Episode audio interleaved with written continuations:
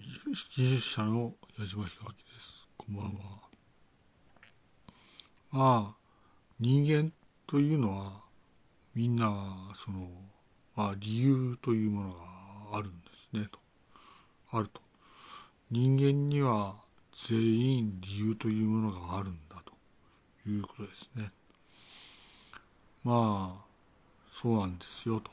人間には理由というものがあるんですよと。いうことですね。それでまあこの地区で一番の問題は何であるかというとそれは明白なんですよということですね。まあ大変に根の深い問題でこの地区にまあまあそうですねとまあずっとまあ根を下ろしてる問題なんですよということですね。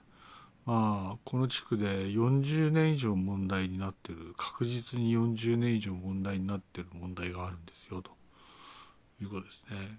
まあ被害者は多いと40年以上問題で、まあ、大勢の人が亡くなりましたねそういう問題があるんですね。それはまあ一体何かというと薬物中毒ですね。まあ薬物中毒で苦しむ者が多いとことですね。まあこの問題はね大変根が深く大変だということですね。まあ今日本はねその薬物の流入がやまず、まあ、薬物の使用の低年齢化とかまあいろいろあるということですね。まあだいぶ問題になるんだろうと思いますね。まあ、40年以上前から確実に薬物の問題があり、まあ、各家庭で厳重に対応をされたいと思いますね。